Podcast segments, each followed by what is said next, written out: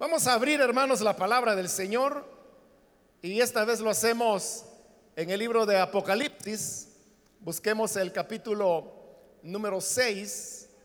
Hemos venido estudiando el libro de Apocalipsis en las últimas semanas y la última oportunidad estuvimos finalizando el capítulo 5. De manera que vamos ahora a leer el capítulo 6 los primeros versículos. Dice la palabra de Dios en Apocalipsis capítulo 6, versículo 1 en adelante. Vi cuando el Cordero rompió el primero de los siete sellos y oía uno de los cuatro seres vivientes que gritaba con voz de trueno, ven. Miré y apareció un caballo blanco. El jinete llevaba un arco y se le dio una corona y salió como vencedor para seguir venciendo. Cuando el cordero rompió el segundo sello, oí al segundo ser viviente que gritaba, ven. En eso salió otro caballo de color rojo encendido. Al jinete se le entregó una gran espada, se le permitió quitar la paz de la tierra y hacer que sus habitantes se mataran unos a otros. Cuando el Cordero rompió el tercer sello, oí al tercero de los seres vivientes que gritaba, ven. Miré y apareció un caballo negro. El jinete tenía una balanza en la mano y oí como una voz en medio de los cuatro seres vivientes que decía, un kilo de trigo o tres kilos de cebada por el salario de un día. Pero no afectes el precio del aceite y del vino. Cuando el cordero rompió el cuarto sello, oí la voz del cuarto ser viviente que gritaba, ven. Miré y apareció un caballo amarillento. El jinete se llamaba muerte y el infierno lo seguía de cerca y se les otorgó poder sobre la cuarta parte de la tierra para matar por medio de la espada, el hambre, las epidemias y las fieras de la tierra. Amén. Hasta ahí dejamos la lectura. Pueden tomar sus asientos, por favor.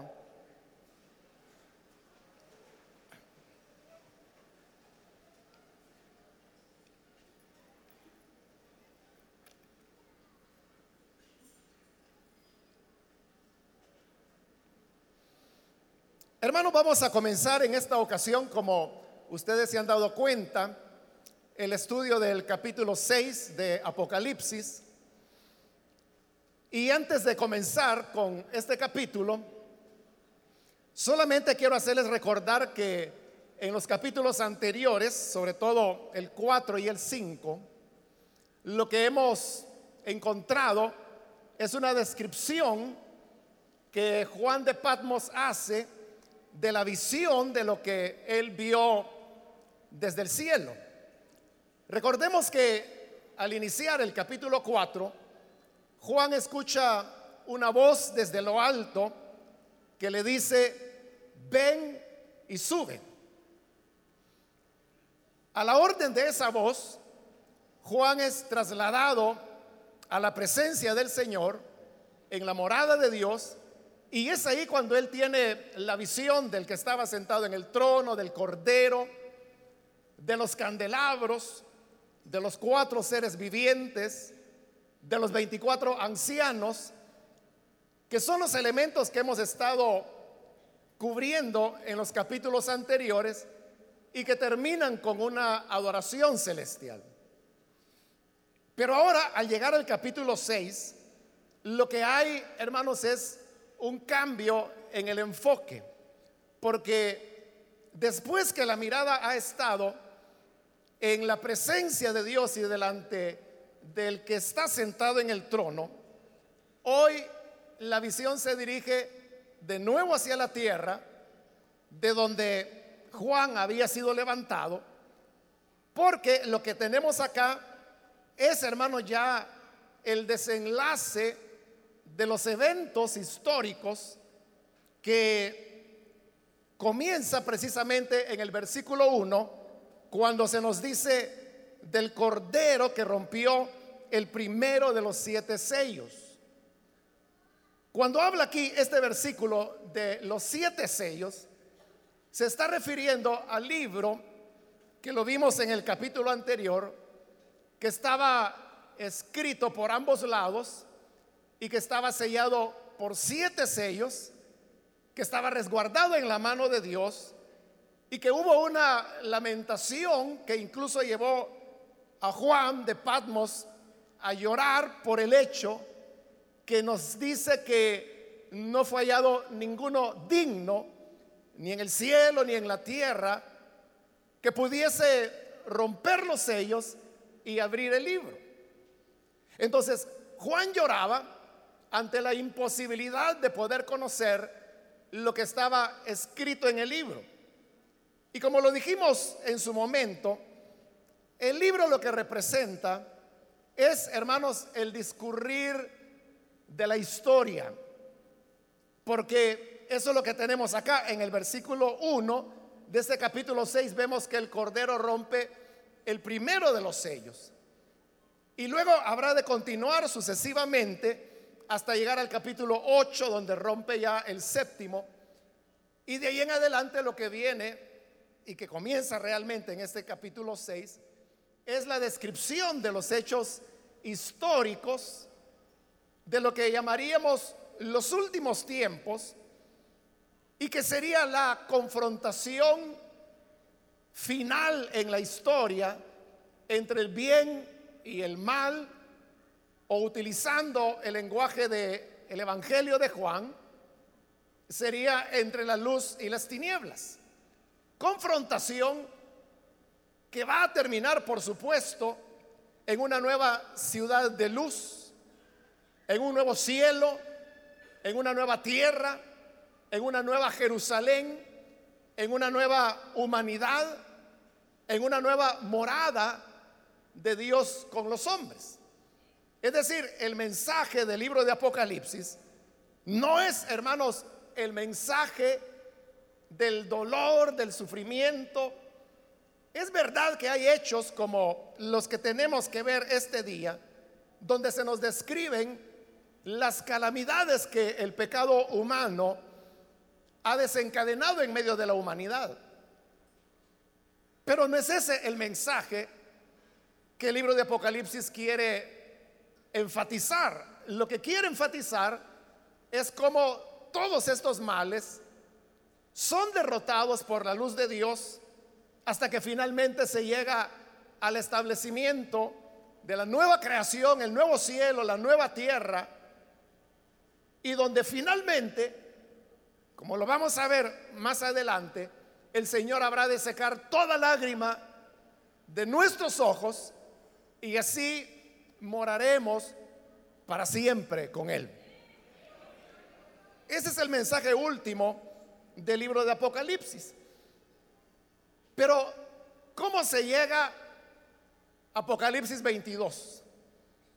Que sería ya la entrada a lo que por cuestiones de comprensión llamamos la eternidad futura. En ese reino eterno de paz, de seguridad, de vivir en la presencia de Dios. ¿Cómo se llega ahí? Es caminando. Y lo que debe caminar es el tiempo y la historia. Esa historia es la que no podía ser revelada mientras no fuese hallado alguien digno de romper los sellos y poder abrir el libro.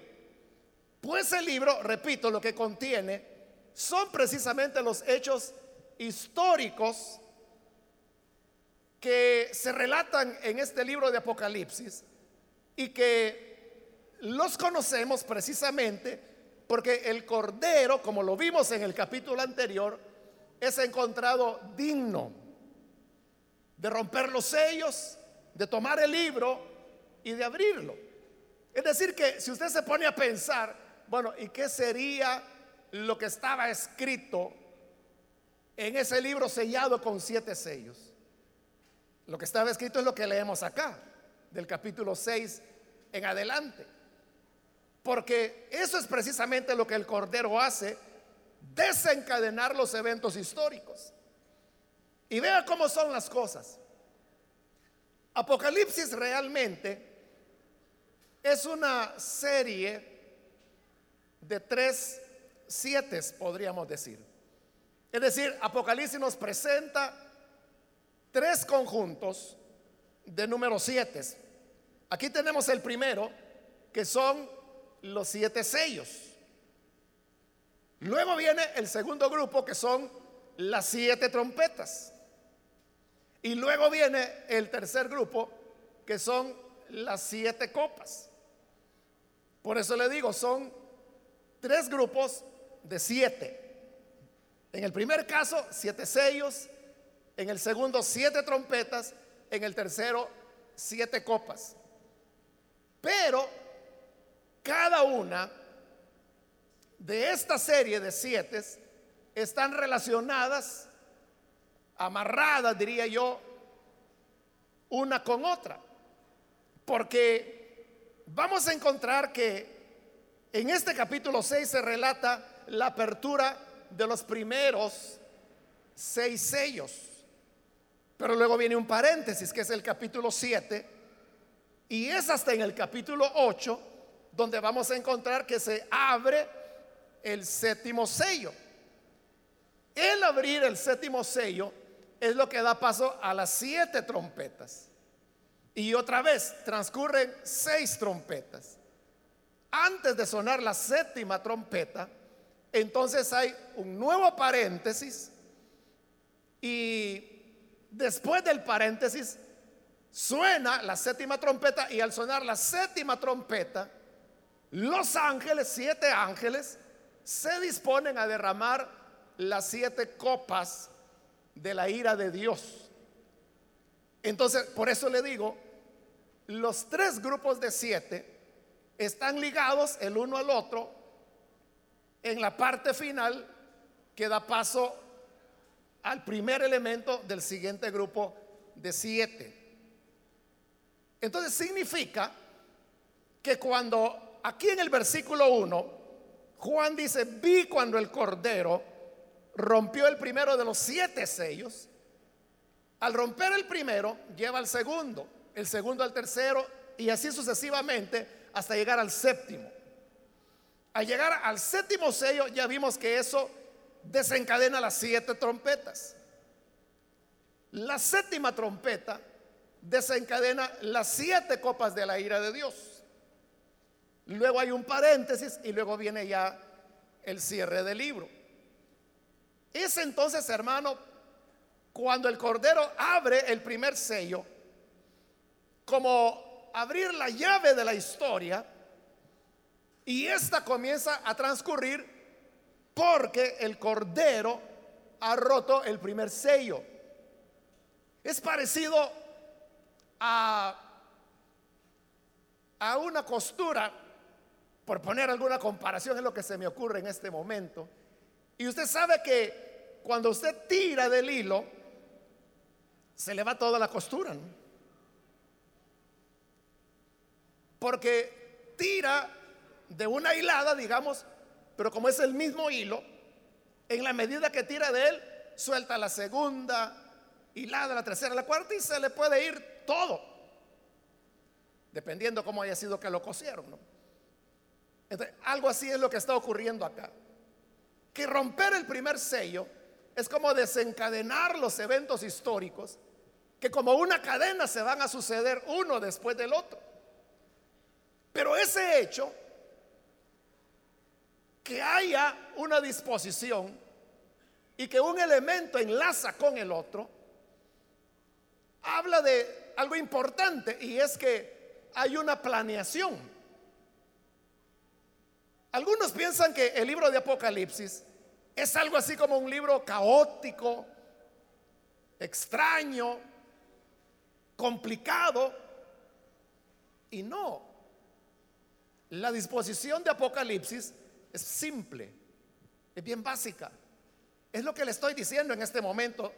Son tres series de siete y eso es todo. O sea, el libro es tan cuadrado, voy a decirlo, o sea, cuadrado en el sentido que todo está bien marcadito, que es un libro muy predecible. O sea, usted lo puede entender con toda facilidad. Si usted comprende estos tres elementos, de los tres grupos de siete, eso es todo lo que usted necesita para interpretar el libro. Y no solamente es eso, sino que las series de siete se repiten tres veces. Es decir, no es que los siete sellos sean siete eventos X y que las siete trompetas son otros siete y que las siete copas son otros siete. No, no es así. Sino que las trompetas es una profundización, o si usted lo quiere ver así, una ampliación de los siete sellos. Y las copas de la ira de Dios es una ampliación o profundización de las siete trompetas. Entonces no es que se nos estén contando 7 por 3, 21 hechos diferentes. Solo se nos están contando 7, pero se nos cuentan tres veces. Con la única diferencia que en cada serie de siete la explicación es más profunda o más amplia. Pero es lo mismo. Es decir, usted va a encontrar guerra, que es uno de los elementos que encontramos en los sellos, en los sellos, en las trompetas y en las copas. Lo único que cambia es que cada vez se nos dan más detalles de qué guerra está hablando. Por eso le digo, no es que uno tenga que complicarse las cosas. Pero esto que estoy mencionando, que el libro de Apocalipsis es un libro con un diseño sencillo, básico, fácil de aprender, así como se lo estoy presentando, nos deja una enseñanza. Y es de que si esa es la historia que está escrita en el libro, sellado con los siete sellos, significa entonces que hay un orden que Dios está desarrollando y que la historia no es algo caótico, como a veces nosotros lo imaginamos y creemos que la historia es como ríos que chocan, se mezclan, llegan a, lagunas, luego corren rápido, luego llegan a una represa, luego vuelven a tomar velocidad. Concebimos la historia como algo incontrolable. La gente dice, bueno, eh, la vida da vueltas, es un dicho de las personas. Entonces dice, la vida siempre nos trae sorpresas. O dice la gente, un día estamos arriba, otro día estamos abajo. El concepto que la gente tiene es que la vida es una confusión, pero lo que Apocalipsis presenta no es eso, sino que lo que presenta es que la historia y el tiempo es algo que está muy bien planeado. Está muy cuadrado, voy a decir así. O sea, digo cuadrado en el sentido de que todo responde a un patrón. Es igual que el contador, ¿no? Que lo que tiene que hacer es cuadrar las cuentas. Entonces se dice, ya cuadré el inventario, entonces significa que ya todo está ordenado. O ya cuadré el movimiento del día. También un ingeniero podría decir, bueno, ya, ya cuadré el diseño, es decir, ya hizo el cálculo estructural, todo está ya ordenado. Eso es, en ese sentido es que le digo que Apocalipsis es un libro cuadrado, es decir, está muy bien diseñado, pero eso nos habla que Dios tiene un diseño de la historia. No hay nada a lo cual nosotros podamos llamar casualidad. Porque no hay casualidades, nada ocurre por casualidad o al azar.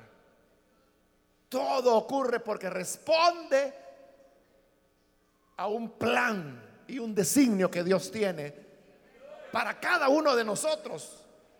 Pero como lo hemos visto en los capítulos anteriores, también que responde para cada ciudad, para cada país, para el mundo, para la civilización humana.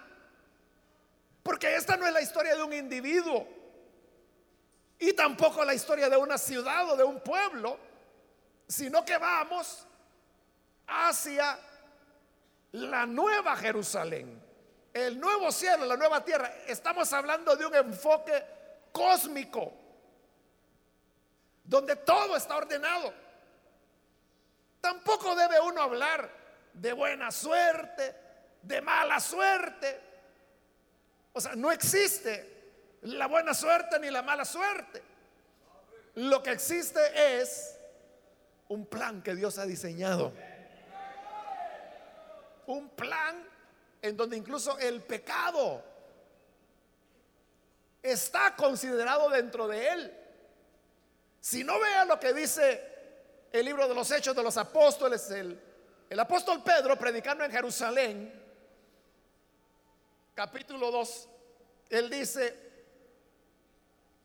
hablando de Jesús, este dice, entregado por el predeterminado consejo de Dios. Eso es lo que dice Pedro. Pero mire lo que está diciendo. Este, refiriéndose a Jesús, fue entregado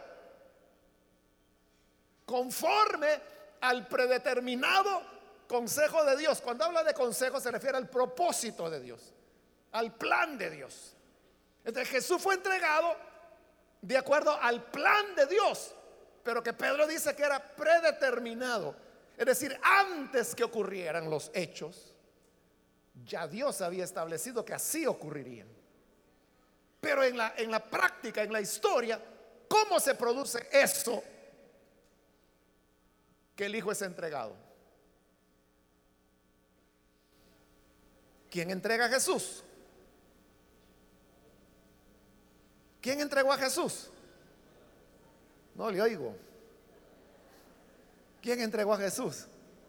Exacto, no tenga miedo. Fue Judas. Y yo le pregunto, ¿la traición de Judas, esa fue una virtud o fue un pecado? El que cometió Judas.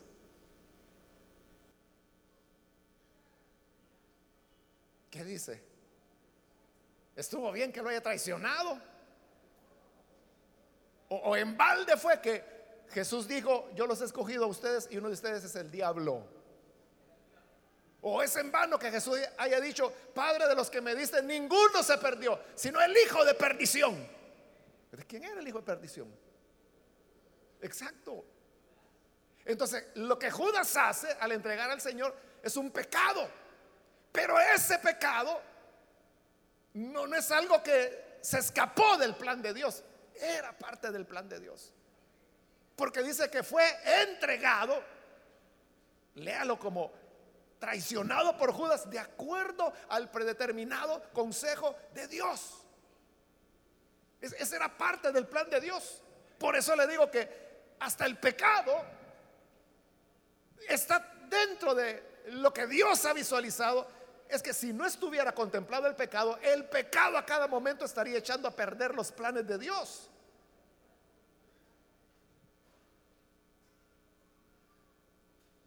Pero no es así, porque el pecado está contemplado dentro del designio de Dios. Entonces, lo primero, hermanos, que podemos aprender es que la vida no es un caos, la historia no es A ver, dentro de unos cinco años, a ver, si estamos vivos todavía, ¿verdad? Nosotros no lo podemos saber, pero lo que pasa es que cuando se dice eso, uno está dejando muy al azar, o sea, como que la vida va a decir, como que el destino, que el destino tampoco existe, o la fatalidad es la que va a determinar. O sea, no, quien lo determina es Dios. Él es el que tiene el control de todas las cosas. La vida tiene un orden, la historia, el tiempo lo que va a ocurrir y ha ocurrido y está ocurriendo todo está ordenado en el plan de Dios, en el diseño de Dios. Eso es lo número uno. Y lo número dos es que esa historia está en las manos del Cordero. Está en las manos del Hijo de Dios porque recuerda que nadie fue hallado digno, ni en el cielo, ni en la tierra hasta que uno de los ancianos se le acerca a Juan y le dice, mira, no llores, porque el Cordero ha vencido y él es digno de abrir el libro y romper sus sellos. es Jesús el que tiene en sus manos la historia y lo que va a ocurrir entonces podemos estar seguros y tranquilos y confiados en que quien maneja la historia es amigo nuestro, hermanos. E-, e-, es nuestro hermano. Porque así nos llamó él. Allá en Hebreos, él dijo, he aquí yo y los hijos que Dios me dio. En medio de la congregación te alabaré. Él está en medio nuestro, es de los nuestros, es nuestro hermano. Por eso dice la Biblia que nosotros somos coherederos con Cristo. Él hereda y nosotros heredamos, porque somos coherederos con Él. La historia está en buenas manos. Su vida no es algo que vaya, hermano, al garete. Su historia, ¿qué va a ser de aquí en adelante?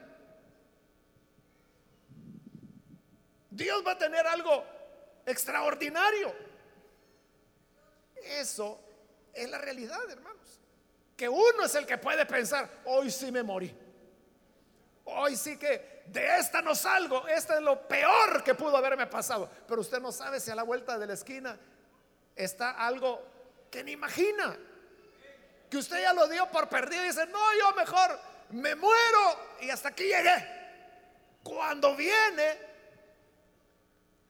como acá, la nueva Jerusalén, el nuevo cielo, la nueva tierra, la nueva morada de Dios con los hombres, la nueva humanidad, la humanidad redimida, sin enfermedades, sin debilidad, sin muerte, sin guerras, sin sufrimiento, donde toda lágrima será secado. Así que no se rinda, siga caminando, que a la vuelta de la esquina algo bueno le espera. Nosotros no lo vemos. No lo podemos ver. Porque las paredes nos impiden ver que hay a la vuelta de la esquina. Pero Dios, Él no está abajo donde estamos nosotros. Él está arriba, desde arriba. Él ve bien todo. Él sabe que hay a la vuelta. Sabe que no solo sabe, Él preparó lo que está a la vuelta. Entonces, en el capítulo 6 ya dije, comienza los primeros seis sellos. En el 8 vamos a encontrar el 7. Pero los siete sellos al mismo tiempo están divididos, al menos los cuatro primeros, en otro grupo. Porque los primeros cuatro sellos cada uno corresponde a un caballo y a un jinete. hoy vamos a hablar solamente de los primeros cuatro sellos, los que se conocen como los cuatro jinetes del Apocalipsis. Comienza en el versículo 1. Vi cuando el Cordero rompió el primero de los sellos y oí a uno de los cuatro seres vivientes. Recuerde, todavía la escena es en el cielo y ahí está un ser viviente que grita con voz de trueno, ven. Miré, dice Juan, y apareció un caballo blanco. Note, si tiene la NBI, cómo lo pone con signos de admiración, porque ese es el énfasis que el griego le da, que es como una sorpresa para él. Miré y apareció un caballo blanco. O sea, lo que menos imaginaba ocurre. El jinete llevaba un arco, se le dio una corona y salió como vencedor para seguir venciendo. El primer rollo, perdón, el primer sello es roto. Y eso da paso al primer jinete, porque hay cuatro seres vivientes. El primero lo llama, le dice, ven, aparece el caballo. Y dice que es un caballo blanco, que lo montaba un jinete. Cada caballo es montado por un jinete. Llevaba un arco y una corona. Y dice que salió como vencedor y venciendo. ¿Qué simboliza el caballo blanco y su jinete? Para serle honesto, nadie sabe, hermano. Nadie lo sabe. Hay alrededor de 13 interpretaciones diferentes que se dan sobre qué puede significar el primer jinete, o sea, el caballo blanco.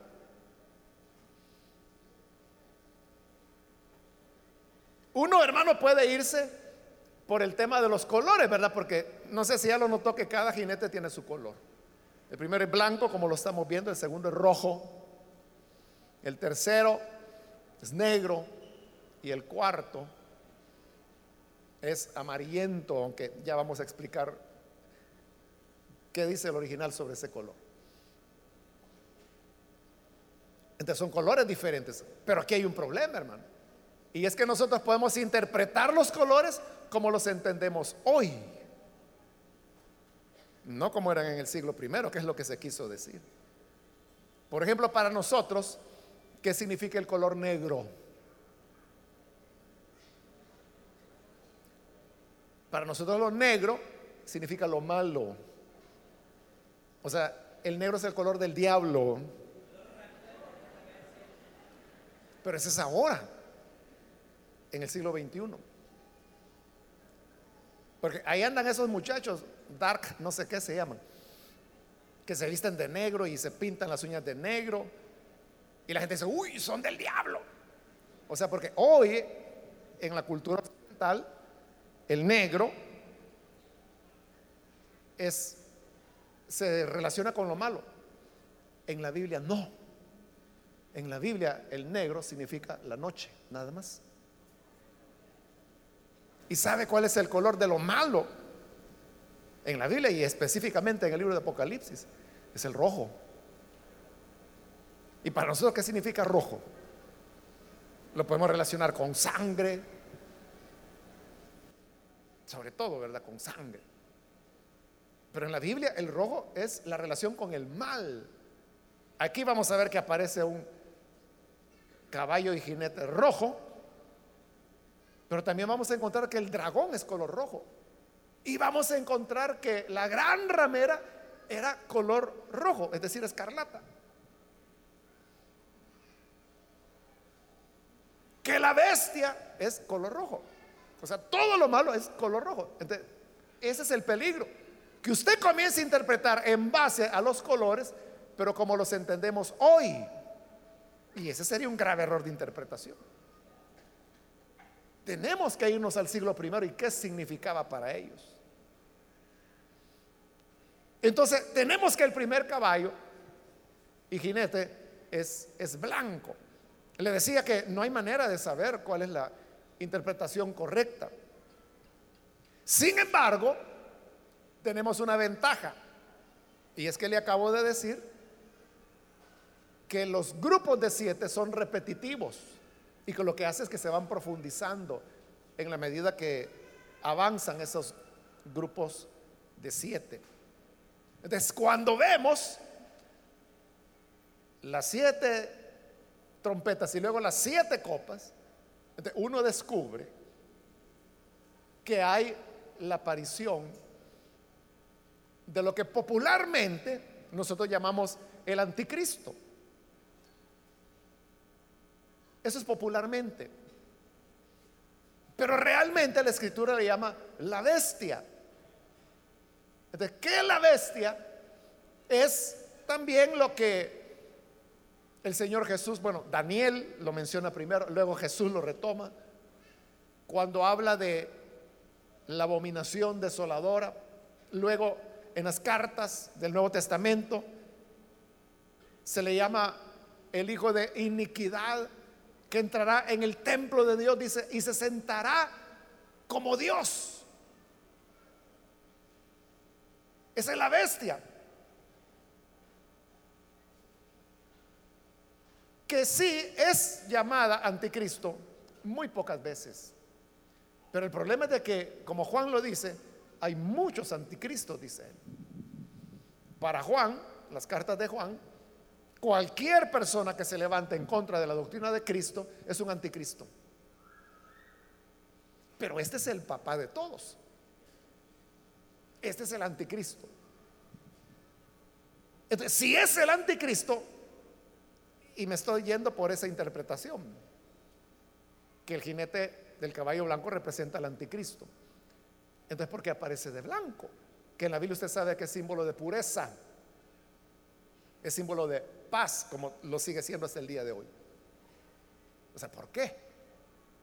Porque en primera de Tesalonicenses capítulo 5, Pablo, hablando precisamente de los días finales, del día del Señor, así comienza en el capítulo 4 hablando del día del Señor y pasa al 5. Y entonces dice Pablo que ese día no nos tiene que sorprender, porque nosotros sabemos cómo Dios tiene el programa. Y ustedes saben, dice Pablo, que cuando digan paz y seguridad, entonces vendrá sobre ellos destrucción repentina, como los dolores a la mujer de par, a la mujer que da luz, y no escaparán. ¿De, qué está hablando ahí Pablo? Que antes que vengan los acontecimientos que el Señor Jesús llamó la gran tribulación, habrá una sensación de paz. Porque cuando digan paz y seguridad, entonces vendrá la destrucción repentina. Mire cómo la gente entiende al revés la Biblia. La gente lo entiende al revés. Porque hay una guerra por ahí en algún país y ya la gente empieza a decir, mire, es cierto que esa guerra ya es la última, que hoy sí ya viene el Armagedón. ¿Qué dijo Pablo? Cuando oigan de guerra, entonces ya viene. Ya viene el día del Señor, así dijo él. Dijo lo contrario. Cuando digan paz y seguridad. Cuando la gente ande ahí afligida, bueno, cada vez que hay guerra en Israel, que cada rato hay, ¿verdad? La gente dice, mira, hoy sí, ya, ya, ya encendió la mecha, ya es el fin. O sea, el mismo hecho que estén diciendo eso es prueba de que no es el fin. Porque cuando de verdad venga, dirán paz y seguridad. Pero si están diciendo, mire, hay guerra, volvieron a atacar, otro bombazo, ¿Esa será señal del fin? No, no es señal del fin. La señal del fin es cuando haya paz. Y que la gente diga paz y seguridad. Entonces, dice, entonces vendrá destrucción repentina. Es decir, que hay, en primer lugar, un periodo de paz. ¿Y quién promueve esa paz? Es la bestia. Por eso es que aparece en un caballo blanco. Y por eso es que aparece con arco, pero sin flechas. Y aparece con corona, porque viene para reinar. Y de eso vamos a ver más adelante, las descripciones que se harán de la bestia. Entonces, la bestia, popularmente llamado el anticristo, lo que traerá es esperanza de paz. Como Daniel allá en el capítulo 9, en la profecía de las 70 semanas, él menciona que dice que hará pacto con las naciones y en virtud de ese pacto es que habrá paz. Por eso es que él aparece en un caballo blanco. Pero mire lo que viene a continuación. Versículo 3 dice, cuando el cordero rompió el segundo sello, oí el segundo ser viviente que gritaba, ven. En eso salió otro caballo de color rojo encendido. Me gusta esa traducción, rojo encendido. En el griego también se puede decir rojo fuego. Esa es la idea, que es rojo encendido. Al jinete se le entregó una gran espada y se le permitió quitar la paz de la tierra y hacer que sus habitantes se mataran unos a otros. Tenemos el segundo jinete ahora, que es color rojo, rojo encendido, rojo fuego. Y ya dijimos que el rojo, lo relacionado con el mal en la Biblia, no el negro.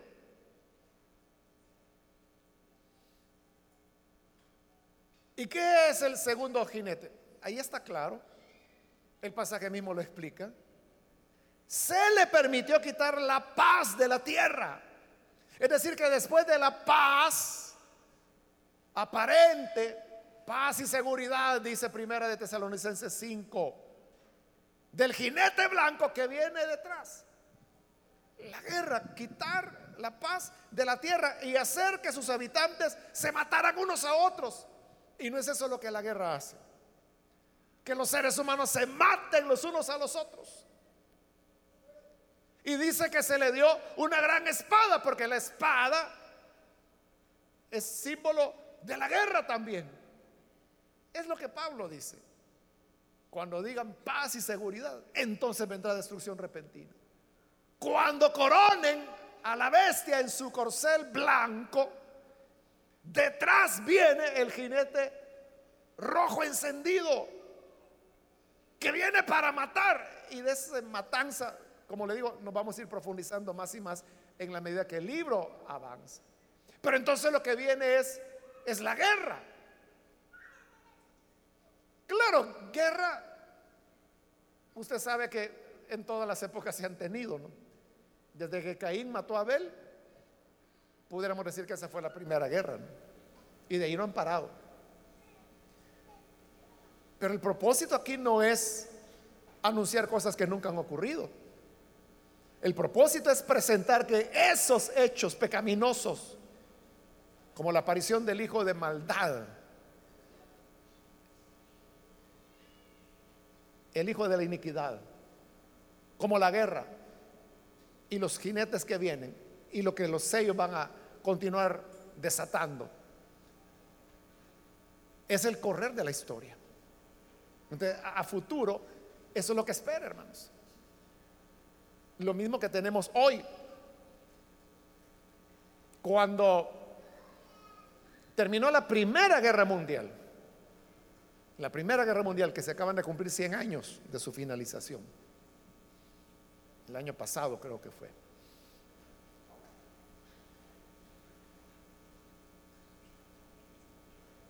el, en esa época, presidente de los Estados Unidos dijo, esta guerra fue la última de las guerras, dijo él. No sabía que los 11 o 12 años venía la Segunda Guerra Mundial, que la primera caricatura fue en relación a la Segunda. Y luego viene a partir de la Segunda Guerra Mundial, que el mundo se divide y entra en lo que se llamó la Guerra Fría, aunque a veces no era tan fría, ¿no? Y por eso es que hubo enfrentamientos en diversos países, en Latinoamérica y en nuestro país. Aquí no fue tan fría la guerra. Pero luego en el 89, cuando cae el muro de Berlín, entonces se considera ahí que ahí terminó la Guerra Fría. Y que entonces sí, ahora ya es un mundo donde no puede o no tiene por qué haber guerras porque ya no existen los dos grandes bloques en que estaba dividido el mundo.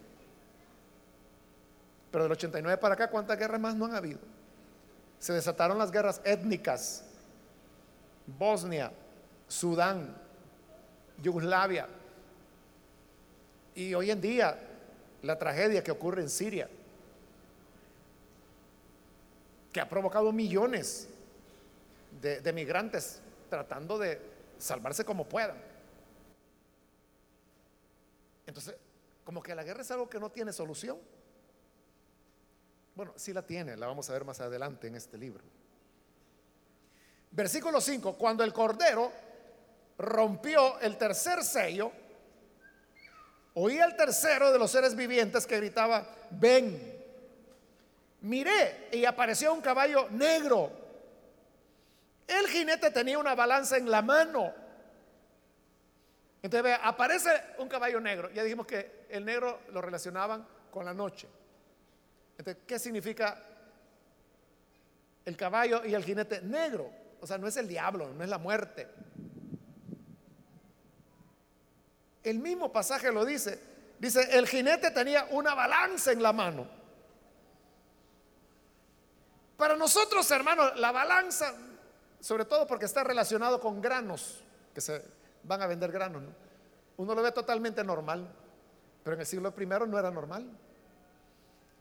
Porque los granos y el alimento no se vendía por peso, se vendía por bulto. Porque de la cosecha había abundancia. Entonces el que quería trigo compraba un bulto de trigo. El grano se comenzaba a pesar cuando había escasez. Cuando había hambre. Era tan poco el alimento que había que cada vez aumentaba su valor, entonces lo tenían que vender por peso, ya no por bulto, porque subía el precio. Y continúa diciendo, versículo 6, oí una voz en medio de los cuatro seres vivientes que decía, un kilo de trigo o tres kilos de cebada por el salario de un día. O sea, eso para nosotros, hermanos, no significa mucho, ¿verdad? Porque no podemos hacer una relación si eso es caro es barato. Pero afortunadamente, hermanos, hay documentos extrabíblicos que pertenecen a la época del siglo I y donde se encuentran los precios que tenía precisamente el trigo y la cebada, que es lo que aquí se está mencionando. Estos precios que se dicen acá, un kilo de trigo o tres kilos de cebada por el salario de un día, que sería un denario, es un precio multiplicado por 8, eh, de entre 8 a 16 veces el valor. Poniéndosele de otra manera, imagine que usted compra cierta cantidad de grano que le cuesta 100, pero los precios que están dando aquí es que eso que normalmente costaría 100, le costaría 1200. O sea, es carísimo. Pero curiosamente se dice que mientras el trigo y la avena, o perdón, cebada, estaba carísima. La voz dice, pero no afectes el precio del aceite y del vino. Es decir, el aceite y el vino continuaban manteniendo su precio. ¿De cuál es la diferencia entre el trigo, la cebada con el aceite y el vino. Que el trigo y la cebada era la comida popular. Era lo que comía toda la gente.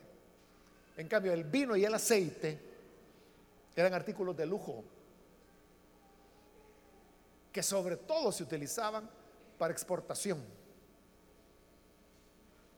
Entonces, el jinete y el caballo negro es la hambruna es la escasez. No hay que comer. Pero mire quién afecta. Afecta a la gente pobre. Porque el trigo y la cebada es la que se ha multiplicado por 8 o por 16 su valor. En cambio, el vino y el aceite, que son artículos de lujo y de exportación, el mismo precio tienen. ¿Por qué? Porque en la época ya ocurría lo que también ocurre hoy. Que usted sabe, por ejemplo, en nuestro país, la tierra que se utilizaba para producción de frijol, maíz, que es la dieta básica de nuestra gente, fue siendo sustituida por el café, por el algodón, por el enequén, por la piña, por el hule. Entonces, vea, cada vez más y más tierras ya no se usaron para producir ni frijoles ni maíz, sino que se utilizaron para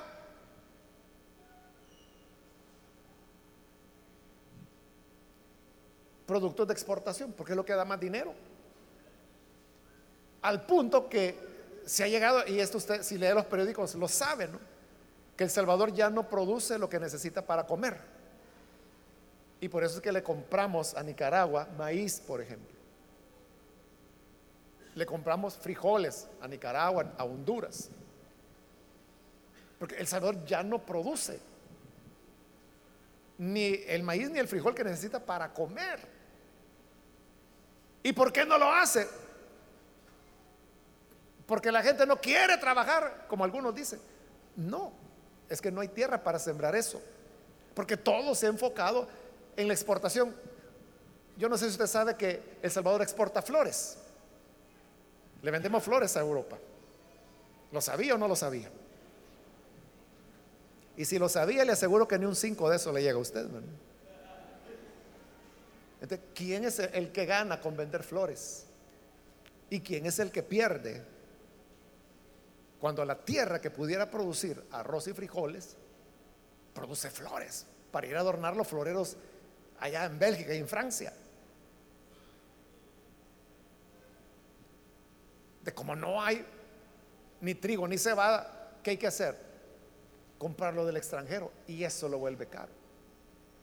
Por eso es que el trigo y la cebada de 8 a 16 veces más caro el vino y el aceite el mismo precio. Entonces, siempre, como dicen, el lazo se rompe por la parte más fina. ¿Y quién es la persona o las personas que salen afectadas?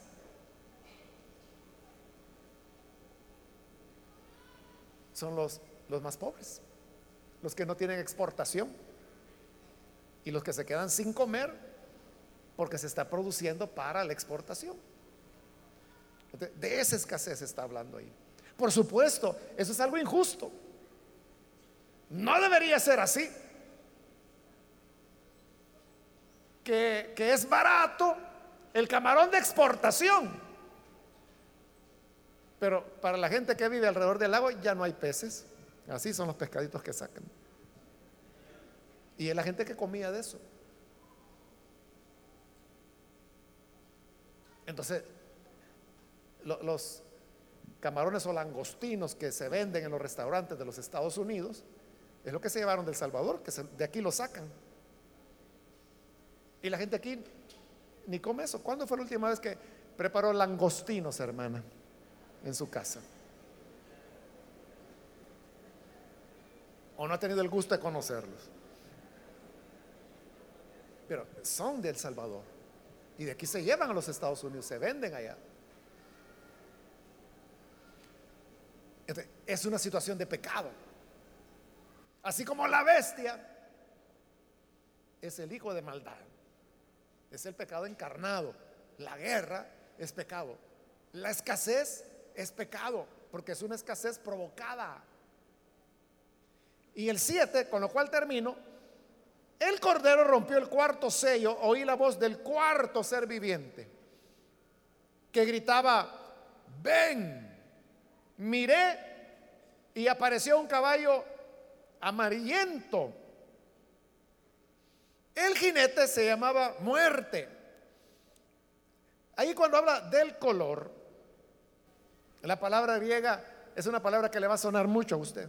Es la palabra cloros de donde viene la palabra cloro, ¿no? que nosotros usamos. ¿Y qué color es el cloro? Como viene en el agua no la vemos, ¿verdad? Pero es un amarillo verdoso. Por eso es que es una buena traducción esta cuando dice un caballo amarillento, porque no es que fuera amarillo, sino que es así entre amarillo verdoso, porque es cloros la palabra griega que se está utilizando para describir el color. Ese color es el color de la muerte, porque es el color que adquiere el cuerpo cuando muere. Amarillo verdoso. Por eso el que anda medio pálido le dice cara de muerto te veo, dice.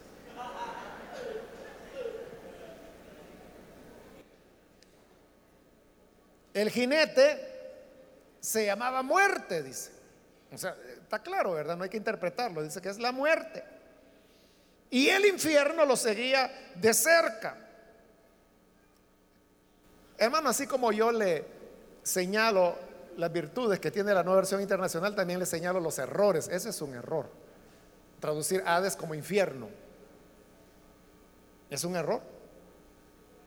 Porque dice, y el infierno lo seguía. Y no, el original lo que dice es, el Hades le seguía. Son palabras diferentes. Para infierno es Geena. Para Hades es Hades. No hay traducción al español. Y le traducen infierno. Los traductores de la NBI en español, todos son latinoamericanos. Y yo tengo el privilegio de conocer a algunos de ellos. Y un día platicando con ellos, yo le dije, mire, ¿y por qué pusieron aquí infierno? Y él se quedó pensando, tiene razón, me dice. Sí, le digo, porque ¿qué tiene que ver una traducción que es del griego al español y utilizan latín? Porque infierno es latín. Infernus. ¿Por qué meten una palabra en latín? Tiene razón, me dice. Yo le voy a decir a los demás, me dice. Pero claro, de que que se haga una revisión, van a pasar 10 años más. Porque así es el ritmo en que caminan las revisiones de la escritura. Pero es un error. El infierno es una realidad diferente al Hades. El Hades no es el infierno. Si usted viene los jueves o los viernes, el día que le toca recibir doctrina acá, usted sabe la diferencia entre Hades e infierno. Y si no la sabe, le invito a que venga jueves y viernes, el día que le corresponda. Pero es un error esto. Bueno, el hecho es de que la muerte era seguida por el Hades. el jinete es la muerte.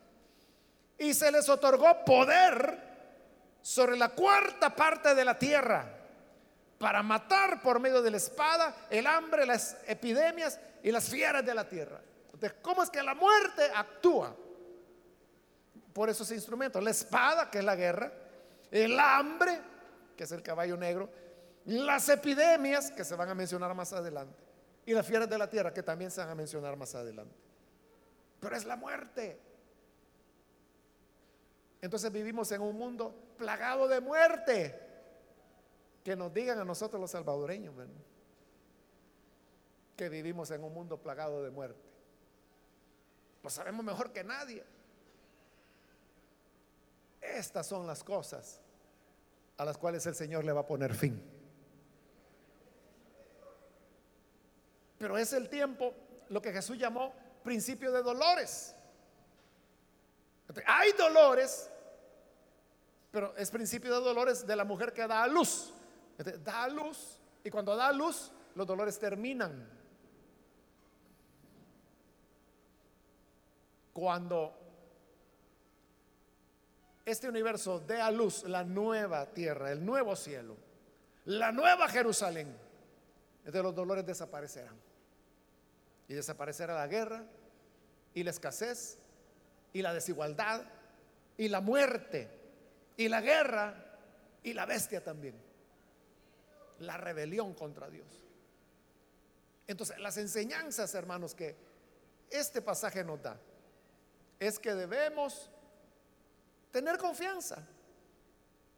Que no es que nos hayan dejado, hermanos, en una lancha donde el capitán se bajó y hay que vean hay que veamos cómo salimos. No, este barco nuestro lleva capitán y es el que está sentado en el trono. Él sabe por dónde lo lleva.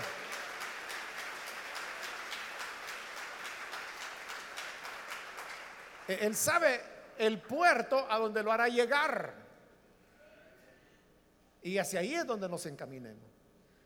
De por lo tanto, no tenemos por qué sentirnos derrotados, agobiados. Pronto la gracia del Señor se manifestará. Y esa es la esperanza que el libro de Apocalipsis nos transmite. La esperanza que un día terminará la rebelión contra Dios, la muerte, la escasez, la guerra. Y vendrá un reino nuevo de paz y de justicia. Y como lo dijo el profeta, así como las aguas cubren la mar, así será llena la tierra del conocimiento del Señor. Y ahí no va a entrar nada inmundo, sino solamente aquellos que hayan lavado sus vestiduras y las tengan blancas. Si tú necesitas tener tus vestiduras blancas, la sangre de Cristo es la única que las puede limpiar. Vamos a orar, vamos a cerrar nuestros ojos. Padre, te damos las gracias por cada una de las personas que están aquí al frente, que vienen, Señor, reconociendo su necesidad espiritual. Te pido, Padre, que tú seas misericordioso y que los que con honestidad vienen hoy para entregar su vida a ti, que puedan ser redimidos, que puedan ser salvados, sean perdonados. Gracias Señor porque tú tienes nuestra vida en tus manos. Tú llevas, Padre, el control de nuestras vidas. Te agradecemos, pues nunca nos desamparas, nunca te olvidas de nosotros. Bendice a aquellos que a través de televisión, de radio, a través del internet están escuchando, que también puedan tener una transformación de vida. Te alabamos por ser el Señor de la historia y por ser quien tiene en tus manos nuestros tiempos y nuestra vida. Por eso te alabamos y te agradecemos. Gracias Señor, porque lo que es mejor para nosotros es a lo que nos conduces. A ti Señor te bendecimos por Jesucristo nuestro Salvador. Amén. Amén.